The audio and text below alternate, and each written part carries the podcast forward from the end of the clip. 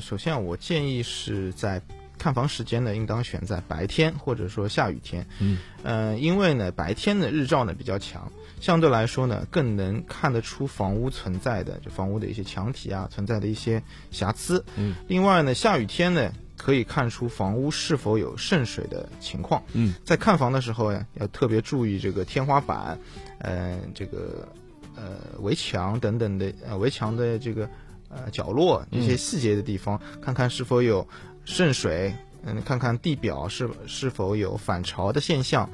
呃，购买底楼或者顶楼的购房人啊，嗯尤其要注意上面说的一些渗水啊和反潮的一些现象。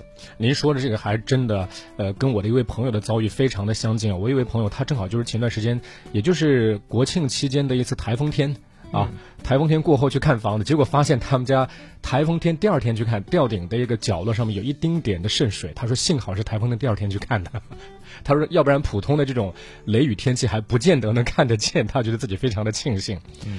啊，这也是说明您刚才所说的哈，确实是，呃，雨天的渗漏问题比较重要啊，雨天也应该去看一下。然后咱们相当于是去两次吧，是吧？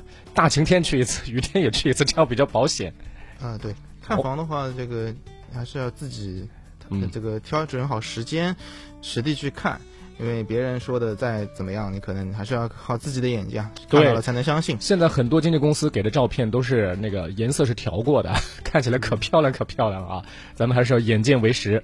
对，另外呢，我还要提醒一点，在看房的时候呢，呃，还要注意是否有违法建有违法的建筑部嗯，分，违建部分啊，那违建部分，另外还看它是否占用公共空间，还有那个内部结构啊是否经过改动，这些呢，呃，都可能会对后面的房屋交易啊产生影响。嗯，比如说他在过户的时候，如果发现说这个房子本身存在向外拓建的情况的话，那么有关部门发现了，一定会主张就需要你恢复原状，对，这它会有这个过程。现在的话是由这个城管部门，它嗯会对于这个违法建筑进行一个认定。